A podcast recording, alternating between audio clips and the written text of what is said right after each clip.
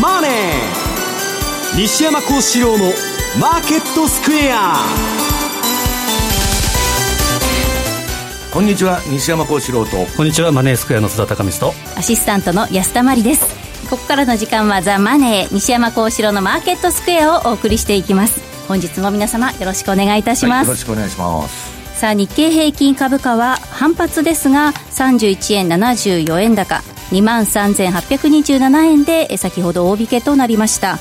まあ、昨日はあの、反落となりまして大きく下げましたけど、今日はちょっと戻してきましたコロナウイルスのあれで、まあ、はい、あのリスクオフかみたいな感じなんですけど、まあ、あの SARS のあれとほとんど同じウイルスで、まあ、前回結構広がって、まあ、今はまだそんな言ってないんですけど、まあ、その間前回もね、まあ、あの次元的とはいえ株価下げたもんで、まあ、様子見になっちゃってるっていうのが本当のとこで,、はい、で今日はまああの後でね資料を今みんなだからそのコロナウイルスとかね、うん、中国のまあ貿易戦争も含めて中国株の動向をすごく注視してるんですトレーダーは、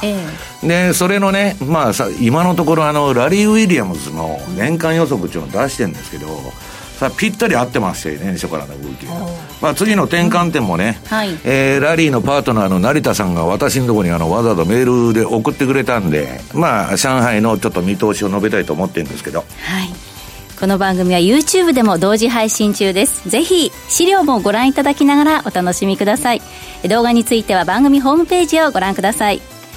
投資についての質問なども随時受付中です。ホームページのコメント欄からよろしくお願いいたしますザ・マネーはリスナーの皆さんの投資を応援していきます。それでは今日も午後4時までお付き合いください。この番組はマネースクエアの提供でお送りします。お聞きの放送はラジオ日経です。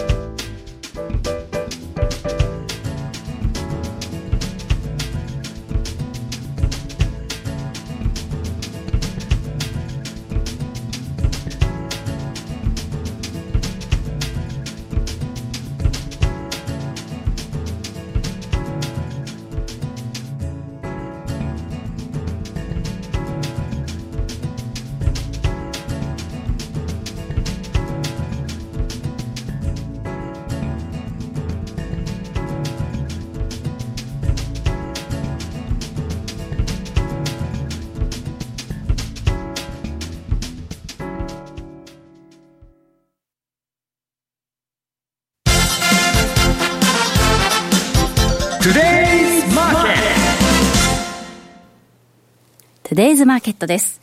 さあ、今日の東京株式市場、先ほど3時で大引けとなって、31円74円高、23,827円となりました。為替市場は、ドル円相場が109円50銭台、ユーロ円は120円90、90銭台、そして、あ、120円、あ、失礼しました。これは120円挟んでの展開となっています。ということで、えー、津田さん、はい、今週の為替市場、また今後のポイントについて、どんなふうにご覧になっていますでしょうか、そうですね、足元では、はい、あの先ほど西山さんから上海が注目だということですが、今日からお休みですからね、うん、30まで。25から休み、そうですね、4連休。うん、でまあ、逆にあの春節、旧正月ということになると、はい、いろいろ武漢の問題がありますけど、いや、だから休んでる間、代わりに日本市場が売られるっていうのがいつものパターンだから、中国の代わりに日経売ろうとかね、まあそこら辺注意が必要かなと。まあ来週した金曜日が上海の旧正月明けのオープンということですかね、うんうん、その辺はちょっと注意が必要なんですけど、足元ではですね、やっぱり動いてるのは、昨日の ECB の理事会、まあ、その後の、えー、ラガルド総裁の会見、これがまあ一つトリガーになったという感じで、ECB 理事会では事前コンセンサス通り、まあ、据え置きということなんですけど、その後の会見ではですね、2003年以来となる金融政策の再評価である戦略検証を開始するということを宣言したと。で、中身はインフレ目標の再定義、えー、適切な物価目標、市場への伝達方法、つまりこれは、ドラギ路線とのちょっと差別化というか、まあ、ちょっと変えていきますよというふうな示唆というふうにマーケットは見て、ユーロが、えー、主要通貨に対して売られたというような、え展開になっています。で、この戦略検証はいつまで続くかというと、2020年、まあ今年の末ぐらいまで続くということは、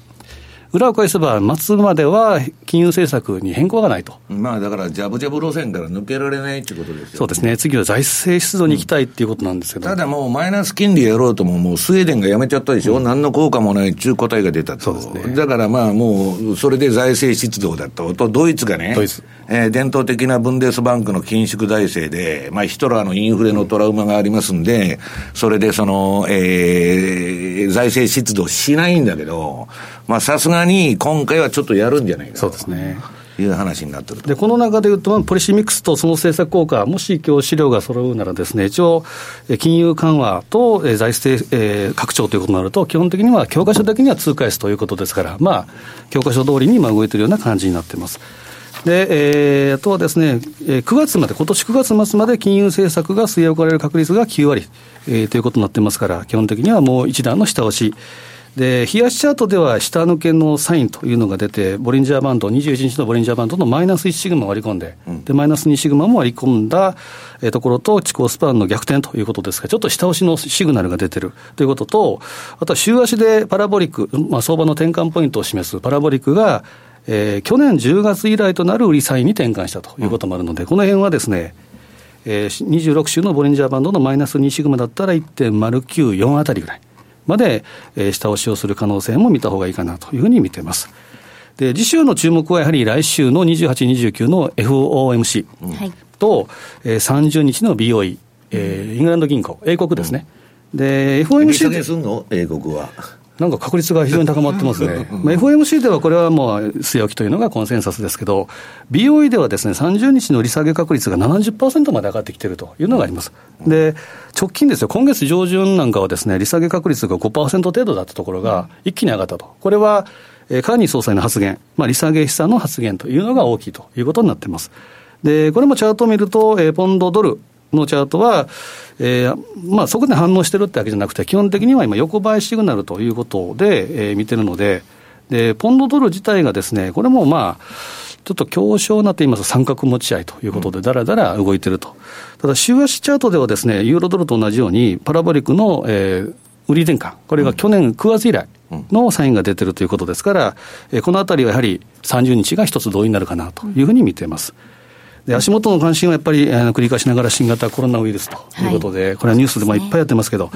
で、西山さんのレポート、今日。蛇から発生したとか言っとるけど、バイオハザードじゃないの、あれ。もともとはコウモリって話かな。いや、コウモリとか蛇とか、あの、なんだ、えー、ネズミとか言っとるけどね、なんか、まあ、変な感じだよね、あのバイオハザードですか？まあ、いろんな、まあ、いろんなね、まあ、噂があるんだけど、どっちにしたって、まあ、あの、あんまり相場にとってはいい材料じゃないいうパンデミックっていう話もありますけど、世界的な緊急事態宣言は WHO ですか、これは見送ったというのがありますけど、まあ、いろいろ大大量に今日またね、日本に来られますから、いろいろその辺も警戒が必要なんですけど。で、えー、まあ、今日の、えー、西山さんの、えー、当社でに書いていただいたレポートでもありましたけど、ラリーの、えー、フォーキャスト2020で、はい、えー、その相場の転換点、うん、これが2月8日。8日と。はい。まあ、このあたりはですね、よく相場の格言で、えー、節分天井、まあちょっと前ですけど、このあたりからこう下げ始めるっていうことが日本の株でもよく言われてますけど、うん、何か関係があるのかなという感じで。ラリーのやつは逆にね、1月の半ばまで上げて下がって、で、2月8日で反転、上行く形になってるんだけど、うん、ラリーのシグナルの使い方っていうのはそこで上行かなかったら、もっと下くるちゅう使い方なんですよ。だからまあ、上がるにしろ、下がるにしろ、その辺がね、うん、えー、まあ、後であのチャート見てますけど。まあ、旧正月明けた、その上海市場、これがやっぱり注目かなというふうに思いますね。はい、はいでは西山さんは足元の相場どんなふうに見てますか、はい、えー、っと、じゃあまあ私の方でですね、えー、このもう番組で長らくですね、ドル円はまあ三角持ち合いをやっとると、4年にわたる。延々ジグザグやって、だんだん三角形があの、先が細くなってきて、まあ、えー、おととし10年、10円、去年8円と。で、今年は比嘉さんが4円じゃないかと言っとるわけですよ。いやいや、だから、それは相場にならんと思う。そのぐらい、えー、相場が収束してると。で、逆にこれがね、エネルギーが溜まってるわけで、ボラティリティはこの後、上か下かどっちか離れたら、ドーンといっちゃう可能性があるわけです。だから、えー、あんまりね、舐めてると、上下大きな動きが出るかもわからないんだけど、とは言いながら、えー、今の相場でそんなね、ドル円上行く力があるのかと、あるいは下行く力があるのかちょっと、ハテなマークなんですね。とはいえ、えー、このドル円の週足のね、資料の2ページ。えー、ドル円の週足と三角持ち、これ見てもらいますと、これ2016年からジグザグ、ジグザグやっとるんです。で、私はね、このチャートのフォーメーションパターンっていうのはそんな多用しないんですけど、うん、ドル円の商い、あの、トレードにはちょっと結構ね、三角持ち合い離れっていうのは有効なんです、唯一。はい、で、それはね、まあ10、11週間以上の三角持ち合い離れとかね、えー、レンジブレイクは有効だって言われてるんですけど、まあ、それはともかく、今これ見てもらうとね、2015年のえー、その100なんだ、25円、26円近辺。こっからずっと上値抵抗線が引かれてるわけです。で、三角持ち合いの上値抵抗線とか下値抵抗線っていうのは3点を結ばないと意味がないと言われてる。でもこれ4年にわたってやってますんで、で、本当は、これが上値抵抗線ですよね、皆さん。で、下値抵抗線っていうのがあって、これは本当は青のラインだったんです。はい、で、去年のフラッシュクラッシュでこれ下抜けちゃった。うん、抜けちゃったんで、えー、その下にまた赤の線が引き直してあるわけです。で、これも騙しが入っててね、2019年に一回この赤のラインをまあ、ザラバですけど、ザラバっていうか、週足のあの、髭足ですけど、割っとるんですよ。だけど、ここで売ると、はい、その後上がってるでしょ？やられちゃう、えー、だから、こういう売買で上抜けた、下抜けたっていうのは、必ずストップロスを置いて、えー、ポジションを取らないとダメだと。で、私はですね、今何を考えてるかって言ったら、はい、上抜いたらとりあえずストップ入れて買おうと。うん、もう、ダメだったらすぐストップロスヒットして打たれちゃうから。で、えー、もしかしたらスルーと上がっちゃうかもわからないんで、まあ一応取っとこうということで、で、この三角持ち合いの間はね、まあマネースクエアさんのセミナーでもずっと言ってきたんですけど、うん、逆張りの方が楽なんだと。でね、この月足、週足、日足と順番に見てもらいますと、資料の3ページ、ドル円月足と逆張りシグナル。これね、えー、前はこんなダイナミックな動きしとったわけですよ。その、ドル円相場っていうのは上げたり下げたり。ところが、これ今ね、この三角持ち合い、赤の線とし、えー、赤の線が上下に出てるんですけど、三角形でこの4年間はギザギザギザギザやってて、で、この白抜きのシグナルが出てるでしょこれが逆張りシグナルなんです。で、これ逆張りやってた方が、パッと見見てもですね、すごい楽じゃないですか。タイミング多いですね。うん、そうそうそう。で、最も間違ってるとこもあるんだけど、間違ったらすぐ切っちゃうと。うん、と、損は損切りで全部小さく抑えちゃって、で、わーっとその、この逆張りで、えー、押し目買いとか戻り売りしてると結構なね、波動が、えー、続いて、まあ、儲けることができると。で、次に週足。これ、週足もですね、まあ、あの、この月足を拡大した形になるんですけど、もうこの、レンジ相場というか三角持ち合いやっとるうちはもう逆張りのがいいと。で、それを抜いたら順張りに変わろうという、今ね、はい、瀬戸際になってるわけです。だからこの前110円台に乗せてきて、上行くかと思ったんだけど、次に、えー、ドル円冷やしと逆張りシグナル。これを見てもらいますと、ちょうどこの月足とか週足で引いてる上値抵抗線で、ぶつかったらそこで止まっちゃったと。これ必ず逆張りで売るやつがいるんです、ここ。そのもう上の三角形の、はい、えー、上値抵抗線まで来たから売ろうと。うで、ここで売りシグナルが、えー、白いのがまあ、白抜きのあの、下の矢印が、えー、発生しててですね、はい、ここで点灯したと。で、今、どんどんと下がってると。いうような状況で、ああ、まだ抜け、抜けなかったなと、今週も。ただ、もう位置的に言えばね、これ三角形どんどんどんどん縮小していくわけですから、このまま津田さん、ドル円が横ばいでも、いつかは上抜いてくる、上抜いてくるような形にね、えー、なってくると。いうことなんですね。だから今、為替市場の最大の焦点っていうのは、まあ、このドル円の三角持ちが抜けるのかどうかということでございます。で、株はさっきね、あの、まあ、うだうだして、あの、パンデミック、あの、なんだ、えー、新型コロナウイルスの問題で、うんぬんと。で、まあ、発症が中国ですから、で、SARS の時はね、中国人には死者が出たんだけど、北朝鮮とか韓国とか日本とか一人も死んでないんですよ。おおかしいなと、うん、でね、それはまあ余談になるけど、えー、っと、韓国はキムチ食ってると発酵食品。で日本は納豆だとかヨーグルトとか 食ってるんで、はい、映らなかったと、八木ちゃん笑っとるけどね。まあそういうね、えー、ことになってると。だから、いやいや、今度はだから日本人に映らないという話じゃないんですよ。あの、本当これかかると大変らしいですから、後まで。はい、で、まあそれはともかくとして、上海はね、この1月、好調な動きだって、1月14日まで上げ続けて、今ちょっと下がってると。で、これで、じゃあこれから上海市場どうなるんですかと。いや、もう閉まっちゃって休みに入って、えー、香港の方も、えー、4連休になっちゃうから、その間まあ日経がね、大体市場として、うん、えー、投機筋の売りが来るかもわからないから気をつけないといけないんだけど、このラリー・ウィリアムズウィリアムズですね、えー、米著著名投資家の、うん、ラリーのですね、えー、今年のフォーキャスト2020。これの予測に、えー、よるとですね、これまあ1月の半ばまでこの赤線のように上がってるんですけど、その後今沈んでんだけど、2月の8日ぐらいに、まあ反転して、ちょっと上がっていくんじゃないかっていう形になってる、はい、で、これは、この赤線の大きさは、これ上がってるからっつってむちゃくちゃ上がるとか下がってるから、あのー、小さくしか下がってないから、そんな大した下げでないちゅう見方をしたらダメなんです。この、えー、赤線のですね、えー、トップとボトムが転換日になりやすいちゅう使い方なんですね。だからまあそこら辺に注意が必要で、で、2月8日に買い反転しなかったら、さらに下がる可能性が高いっていうのはラリーの使い方なんですね。はい、まあだから、そこら辺でですね、まあちょっと、うん、このまああの、まあ SARS と同じですよ。ウイルスの種類としてはもう全く同じなんですけど、うんまあそこら辺がですね、まあ貿易戦争だとかね、まあこの春節に入って休み中ということで、まあ、しわ寄せが日本に来なきゃいいけどな、ということをみんな言っとるんですね。ですね。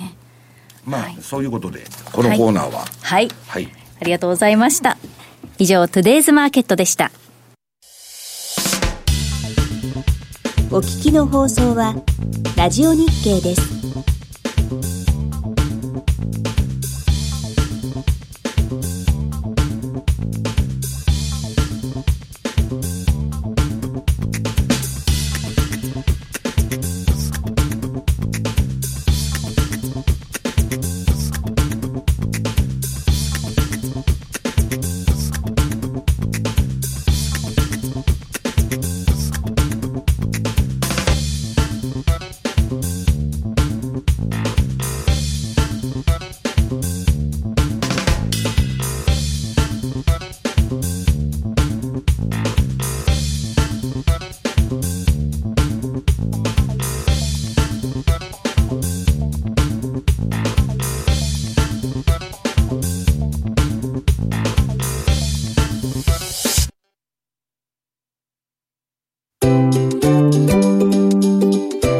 マネースクエアトラリピーボックストラップリピートトラップリピート僕の名前はトラリピトラップリピートトラップリピートそれを略してトラリピさて、このコーナーでは FX 取引の考え方についてリスナーの皆さんからの質問をご紹介しながら進めていきます。早速届いていますのでご紹介しましょう。1分足の孫雲寺さんからです。ユーロドルのトラリピの質問ですと。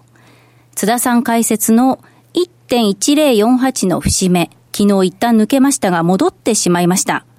1.1048にショートのトラリピを仕掛けようと思っています。しかし、また戻ってきたらどうするか。この下抜けのトラリピ、戻ってきた時の対応についてアドバイスをお願いしますといただきました。はい、これはですね、あの、社内のテクニカルポイントっていう私のですね、レポートの昨日のまさに、えー、お話で、で、1.1048のサポートがこれがポイントになりそうですということを書いて、うん。で、これはですね、ドラギ、あラガルドさん、はい、ラガルドさんの会見の時に、どんどん抜けたんですね、うん、で今も抜けてるようなところですから、基本は、えー、先ほど冒頭でも言ったように、冷やしはちょっと下を向いてるということですから、うん、えー、戻り、売りということでいいのかなと。で、先ほど言った週足でいうと、26週のボリンジャーバンドのマイナス2シグマである、えー、1.094、このあたりぐらいまでは下押しの可能性があるということですから、しばらく、まあ、そのままキープでいいのかなという気はするんですね。で、ユーロは横ばいからちょっと下に今、今、売りトレンドが発生してて、それこそね、えっと、もう何日前だ、えー、3、4日前からずっと売りトレンドが冷やしで発生してるんで、まあ、方向としては下ですよね。そうですね。で、そこの昨日のレポートにも書いたんですけど、去年の 11,、はい、11月安値、1.0978とか、1.0978とか、うん、まあ、その下の先ほど言った1.0943とか、このあたりぐらいまでということですから、基本的にはですね、まあ、戻り売りということですから、うん、まあ、トラリピを仕掛けてるんなら、基本的にはステイということでいいと思いますね。はい、あはい、ありがとうございます。ぜひマネースクエアさんのホームページ、レポートも皆さん確認してみてください。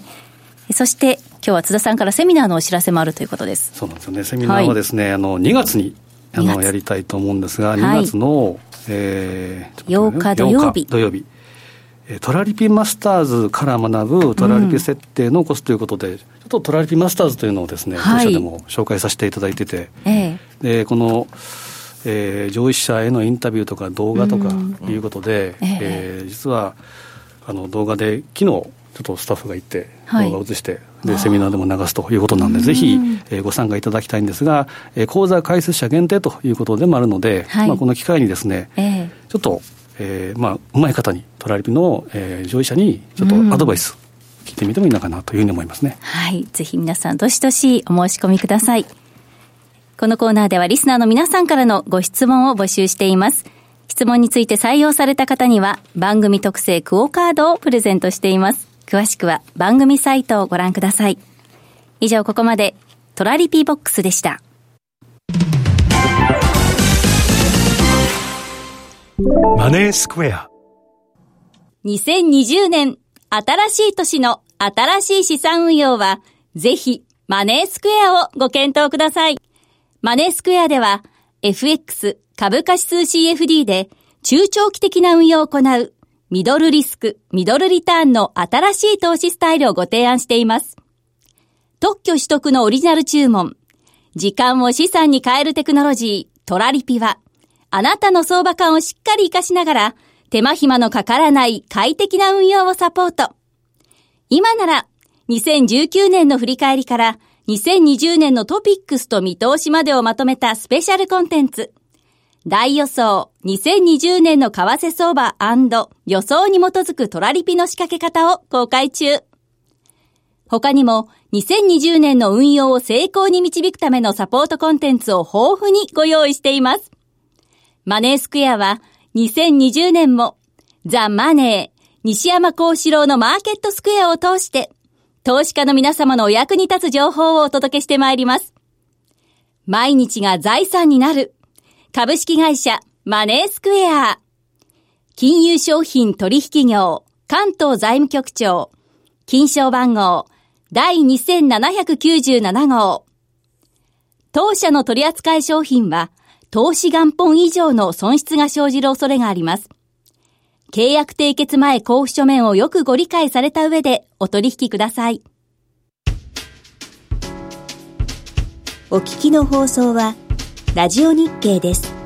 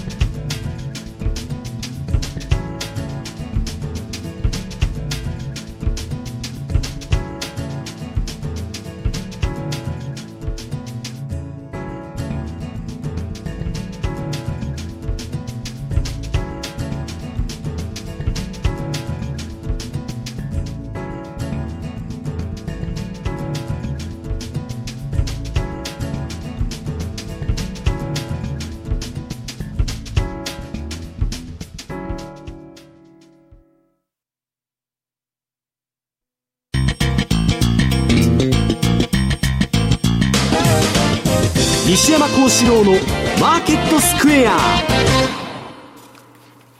さあ、このコーナーではマーケットの見方について西山さんにいろいろな角度で教えていただきます。その前に先ほどご紹介しましたマネースクエアのセミナー、トラリピマスターズから学ぶトラリピ設定のコツ。こちらのお申し込みについて詳しくご案内をいたします。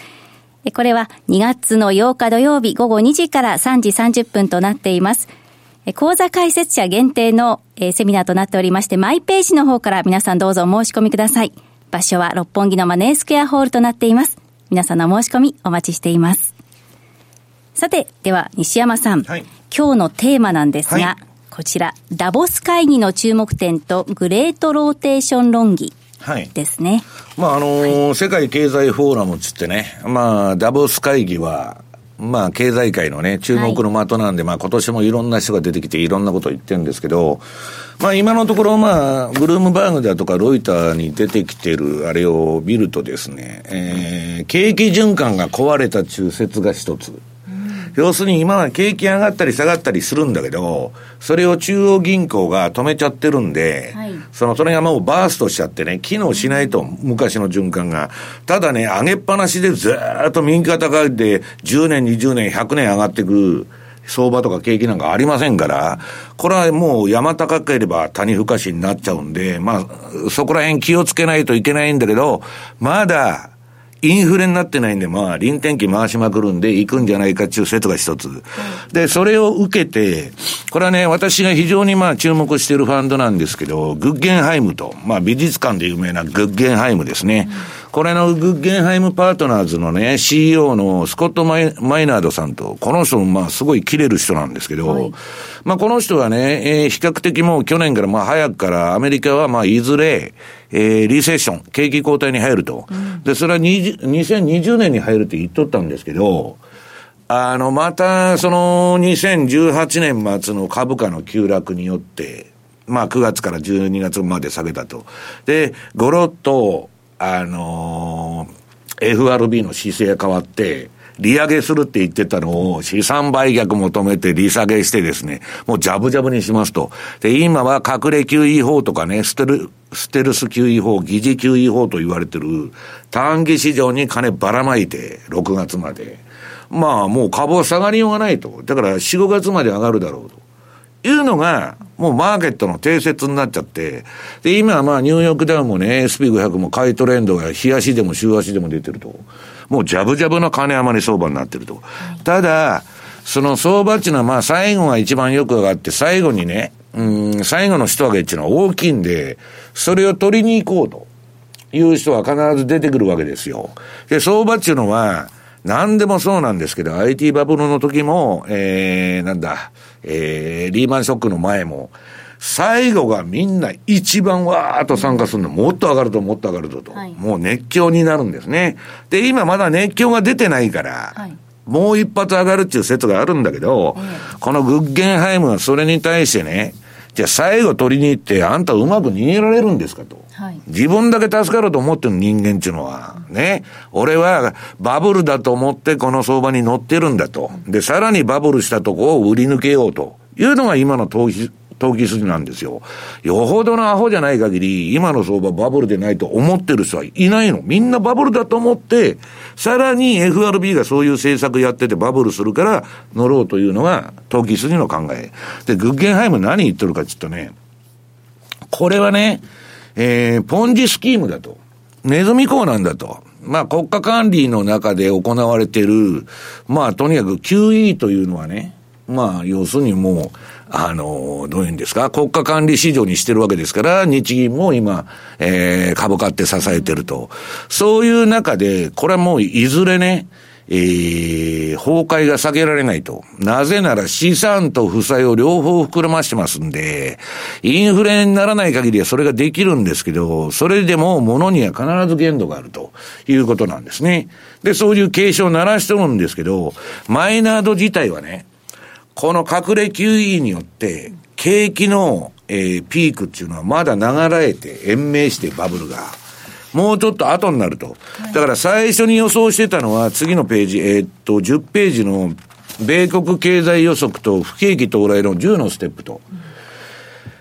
えー、マイナードさんはこういう順番で上から1から10までこういうフェーズで不景気が進むと。はい。ね。で、安田さん今3つ目までしかまだ来てないの。ええー、利上げ停止したと。はい。で、株式市場新高値今取っとると。うんで、もうどんどん借金とレバレッジ拡大してみんながバンバンやっとると。いうとこまで来てるんです。で、こっから、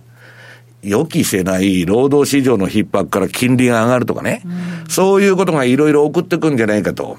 いうことで、この、えー、不景気到来の10のステップを発表してるんですけど、今、あの、雇用統計見ると、津田さん、全然逼迫してないじゃないかと。いうことで、まだ流れるんじゃないかという話があると。じゃあね、えー、FRB が臨転機回してるんで、いくらでも上がるのかと。いうとですね、ちょっと怖いということをみんな言ってるわけです。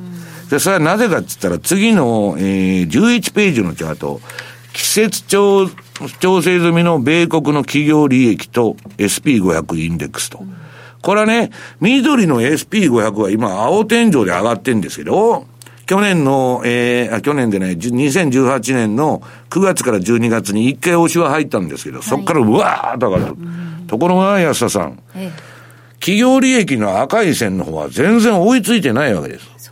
ね。うん。はい、だから、これはシラー PR 見ても、えー、バフェット指数見ても、むちゃくちゃ、株だけ上がっとるっていうのが世界の状況で、景気が悪い国でも今、皆さんその株はどこの市場も上がってるんです。うん、それは、金余りという需給相場なんです。ファンダメンタルズも何も関係ないと。うん、だから比嘉さんがブツブツブツブツ、この相場はファンダメンタルズを全く反映してないと。はい、どうなってんだと。いや、単なる需給相場ですと。それがバブルなんですよ。で、まあそういう中でね、じゃあ、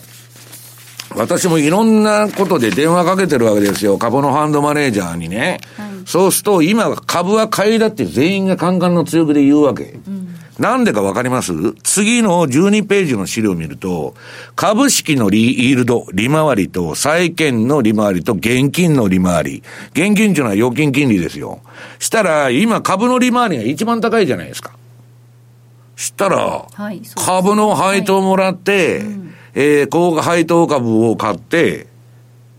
あの、持ってるのが一番いいという結論になって、うん、もっとみんなが、えー、株買わないとおかしい。だって債券の金利は低いし、はい、預金金利はさらに低いわけですから、当然株買おうと。はい、ところがね、えー、っと、この、これまあゼロヘッジから借りてきた資料なんですけど、次の13ページ。株を買っているのは企業だけなんです。個人も何も誰も買ってないと。はい、実は。いや、買ってる人は買ってるんですよ。ええ、だけど、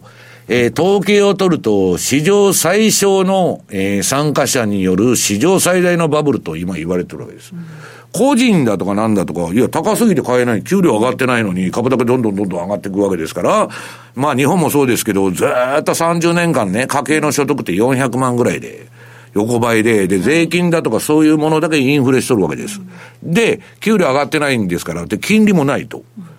だから買えないわけです。で、それはともかくね、じゃあ誰が買ってんだという答えがここに出てる。企業が、金持ってまして、金持ってましてっていうか、実は金ないんですけど、わーっと企業が買っとると。で、これは何だっつったら、強欲資本主義の、きあの、もう象徴と言われてるなんでかって経営者が株を売り抜けたいために、自社株買いを押しとるわけです。で、それはどういうことから明らかかっていうとね、アップルみたいに安田さん金めちゃくちゃ持ってて、で、よしがあるから自社株買いしようと。で、自社株買いしてアップルも一時損したりしとったんですけど、それはいいんです。社債、社債ってコマーシャルペーパーとかそういうのを発行して、社債っていうのは借金ですから、債券発行すると。金借りるために社債を発行すると。で、その金で、自分とこの株を買うと。と株数が減りますから、一株利益が上がって、当然株は上がると。それを、この2、3年ずっとやっとるわけです。で、その次のページにその証拠が出てて、2014えー、ページの米国の社債は GDP の46%を超えて、過去最高記録と。これはね、えー、っと、この1980年代のブラックマンデーのバブル、前のバブル。で、テックバブルですね。えー、ドットコムのハイテクバブル。で、次がリーマンショック前のハウジングバブル。この時も全部社債市場が社債の発行がピークアウトすると、ドスンと相場が来るわけ。で、今まだドスンと来てないわけですよ。来そうで来てないんだけど、もう、借金して株買うと。ね。そういう臨転機回して株を支えると。えー、これは、えー、っと、それがね、私はいいとこも悪いとこ言ってんじゃなしに、純粋資本主義からは、極めて逸脱した、いわば、えー、旧ソ連の計画経済とか、いうとこに来てるわけですよ。だからこれはね、今の世の中資本主義は終わっとるんじゃないのかと。だけど社会主義は通る昔に終わりましたから、じゃあ次の道をどうするんかという、この10年っていうのはカオスの時代に入るわけです。だから、なんだか知らないけど株だけスルスル上がってるんでね、私も職業的トレーダーですから、買いトレンドが出たら乗るわけですけど、なんかその土台っていうのがね、基礎ができてなくて、借金ですから、すべてのベースが。ね。当たり前じゃないですか。借金して金ばらまいたらその分だけ上がると。えー、だから、それがね、まあ、どこまで続くんだというのが、このダボス会議でも、ポイントになってて、はい、で、今のところ、答えはですね、インフレにならない限り、いくらでも臨転機回しますんで、えー、ね、株が下がったら次また対策。で、多分ね、もう臨転機回すのは限界に来てて、うん財政出動ですよ。ところが財政出動を先回りしてやるのか、あるいは株がドスンと落ちてから出てくるのか、これが今、ファンドがみんなね、どっちなんだって言っとることであって、まあ、どっちにしろまたね、えー、お上頼みの相場にならざるを得ないと、まあ、自律的ななんかね、景気の循環っていうのは失われてしまったと。もうもうね、えー、っと、医療措置みたいになってるわけですよ。市場は死んじゃってるんですけど、まあ、栄養だけボンボンボンボン。今の状態っていうのは、その ECB 見たら分かる通り、マイナス金利の深掘りってもうほぼ無理なんですよね。で、そうなると財政出動しかないんですけど、世界的にそんな感じになってるということと、はい、あとは、アメリカでは自社株買いってことですけど、日本でもほとんど完成相場ですから。うん、株の市場日銀が買ってるわけですから。ところがね、皆さん気をつけないといけないのは、今年ね、日本株で注意しないといけないのね、えっと、GPIF がこの3月末までに、ポートフォリオの見直しするんです。で、これね、今ね、ポートフォリオの比率として、GPIF はね、えー、日本株を25%、で、海外25%中、まあ半分株でやってんだけど、これ日本株のウエイト高すぎるんですよ。他のソブリンファンドに比べると、すごく高い。本当はもっと国際分散投資で分散しないといけないんだけど、日本の年金だからまあ日本の株買っちゃうと。だけどこれ今度ね、間違いなく下げてくるんですよ。日本株比率を。だから GPIF の売りが出るかもわからないと。あとはね、外為法がしらっと改正になっとるんですけど、去年に。えー、っと、1%、外人が日本株を買うのにね、1%ルールっていうのができて、まあ EC、えー、っと、ヨーロッパ、規制のうるさいヨーロッパに見習ってやったって言うんですけど、まあ海外企業が M&A できない、えー、方策を、まあ自民党は出したわけですよ。で、それはいいとして、外人投資家から見たら、いちいち1%買っちゃったら報告しないといけないと、この会社買収しようとしても。はい、これはね、株式市場にとってネガティブだということになるわけですよね。だからまあ、えー、っと、ちょっとね、えっと、それで誰も文句言ってないのかって言ったら、まあこの前証券会社の社長とかいろんな新聞社の人とか集まって、えー、今週会議したんですけど、みんなブーブー言ってると、外人は。ださらに日本株買ってくれないと。で、日本の現物株は手数料ゼロになる動きになってますんで、もう日本株やる人いないじゃないかと。セールスマン進めませんからね、日本株なんて。だって手数料ゼロなんですから。だから、こんなことやってていいのかっていう話になっとるんですけど、はい、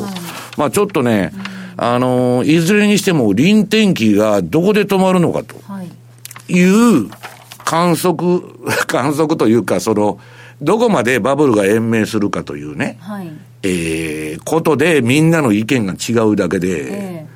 ー、要するに FRB のおかげでトランプが言ってたじゃないですか、あの JP モルガンとかみんな集まってきた時に、俺のおかげでお前ら偉そうな顔できてんだと。ね。立派に見せてやってんだと銀行、うさんくさいことばっかやっとんだけど、俺が対策打ってるから、銀行が立派に見えるようにしてやってるんだと。だから JP モルガンの女の役員にありがとうって言えと。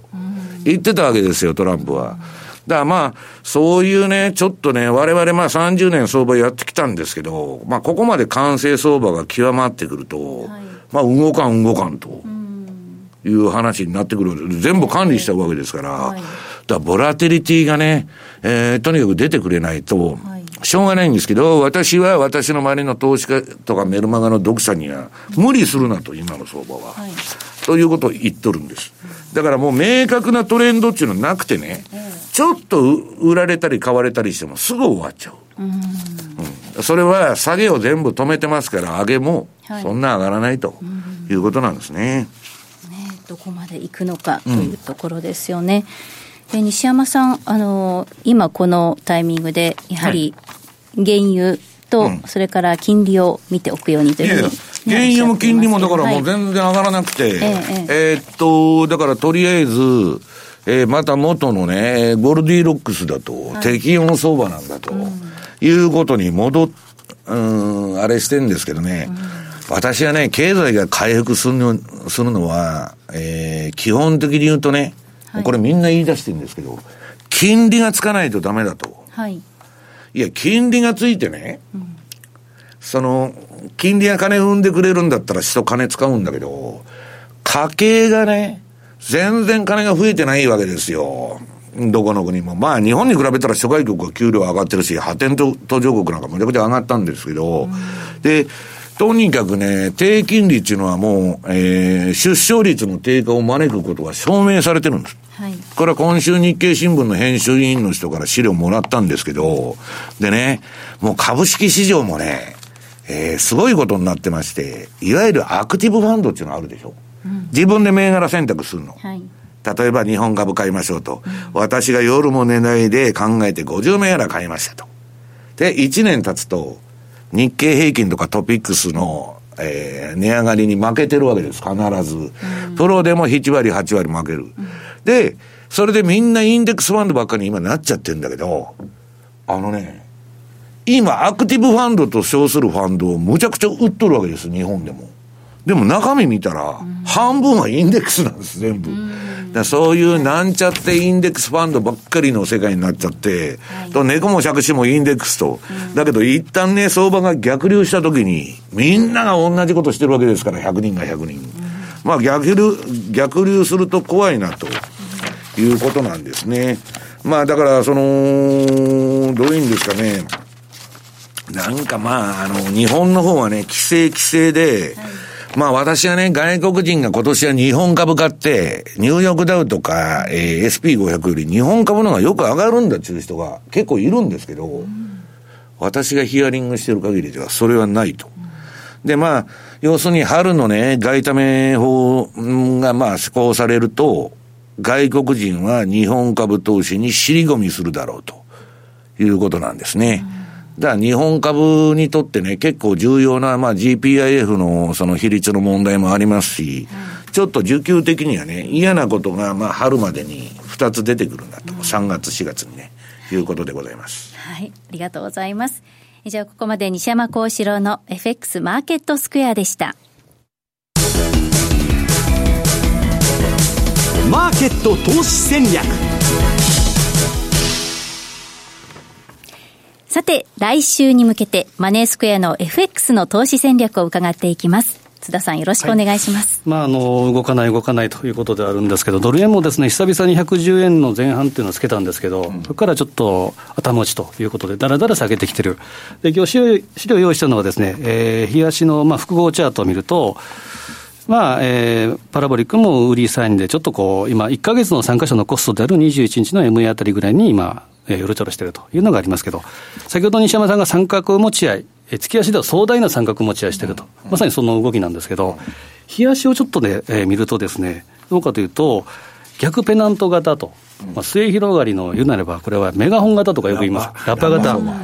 これは非常に難しいっていうことと、一般的に言われるのは相場のマーケットトップになりやすい、つまり相場の上位に出やすいっていうことで、下向きのサインということも言われてるんです、ね、また今、三角持ち合いでさ、反省して下行ったら、またレンジじゃん。レンジ。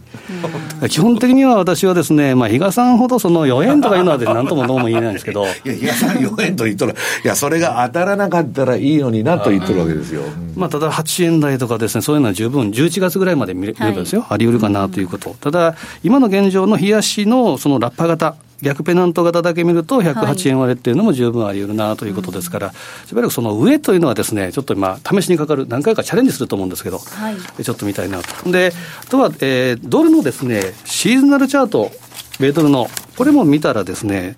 まあ、あんま言うなれば、これは他の通貨ペアとか株に比べたら、その季節性っていうのは非常に薄いなと。11月ぐらいがですね、年間でいうと1.5とか1.6%動くんですけど、他の月平均したら1%程度ということですから、はい、基本やっぱりドル円は横ばい、まあ、トラリピでいいのかなと、これからも見,、えー、見れます。で、このシーズナルチャートつながりでいくと、メキシコペソ、これ、西山さんにも確認していただいたのがあってですね、ちょっとですね。データがね、あのリーマンショックまでしかないから。2001年から2009年っていう、まあ、不完全なデータという前提のもとで見ると、1、2、3月っていうのはこう、まあ、あんまり方向性、同意がないんですけど、えー、夏場にかけてぐっと上げてくるというのがあります。これはまあ、不思議なんで、不思議ですね。まあ、このあたり西山さん言ったら、その前半にですね、はい、えー、アメリカからのそのメキシコへの、ね、うん、いや、まあ、メキシコ、あの、ドルペソ、メキシコペソとドルのレートっていうのはね、一般的にはマイナー通貨なんだけど、北米では、だってアメリカみんなメキシコ人が入ってるわけだから、ヒスパニックのね、社会があるわけですよ。で、みんな仕送りするの。メキシコに、はい、でものすごい流動性あるんですよ。国の GDP が2%ぐらい、ね、そうそうそう。ものすごい金額が、ね、うん、出てるわけですよ。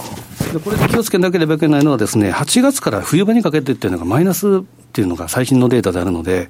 まあ、あの、エントリーするにしてもですね、夏場とか、これは原油相場にもリンクしてるので、まあ、えー、ちょっと4月とか、まあ、もしくは8月ぐらいというのがありますけど、それ以降はちょっと注意した方がいいなというのがあります。で、えー、メキシコペソ円の週足の複合チャートを見ていくと、これも主戦場ということになると、半年の参加者のコストである大体5円の60程度。で、上はですね、6円をどんどん超えていくような力っていうのは、ちょっと厳しいかなということがあるので、うん、5円60から6円ちょうどぐらいを主戦場、まあ、ターゲットとして、ここでまあ、トラリピを仕掛けるというのもありかなということと、あとはやっぱバイアンドホールド戦略ということで、個人投資家の強みは何かというと、時間を味方につけることができるということですから、ただ大事なのはリスク。で、金利等々で見るんだったら、それは変動リスクとか、えー、もしくはこれ一、え一定ではありませんから、金利は当然下がっていく、マイナスになるってことも当然あり得る、あと地政学リスク、そういったものもありますから、その辺を気をつけながら、えー、まずリスクが一丁目一番で見て、一丁目一番地で見て、じっくりと持つというのもありかなというふうに思うので、できればまた、えー、メキシコペソ円には、えー、についてはですね、当社のホームページ、マイページ、あとはレポートでも書いてるので、こちらもご覧いただければなというふうに思いますね。はい。ありがとうございます。以上ここまで投資戦略でした。さあ時間もそろそろ番組お別れの時間迫ってまいりました、はい、皆さん今日もお楽しみいただけましたでしょうか、ね、はい。最後に一言何か西山さんありますか？いやだからまあ今はね、まあ、とにかく私はまあトレンドに従ってね相場についていってるだけの状況なんですけど、はい、まあドル円の三角持ちがね、はい、まあどういうふうになるかとまあ来週にかけてね、うん、またうつむいてきたらまたレンジだなということなんですね津田さんは。やっぱりあの新型ウイルスの影響と,、はい、と上海市場の問題ということですから、まあ、旧正月明けのやっぱり来週末、まあ、しばらくはね、今あのかはあの発症したところだから、うん。やっぱり相場に影響出ると思いますよ。まあ、このあたりは、えーまあ、繰り返しながら上海のオープン、このあたりもちょっと注目したいなと思いますけどね。はい。今日も皆様お聞きいただきありがとうございました。西山幸四郎のマーケットスクエア。今日のお相手は西山幸四郎とマネースクエア津田隆光と安田真理でしたさようならこの番組はマネースクエアの提供でお送りしました。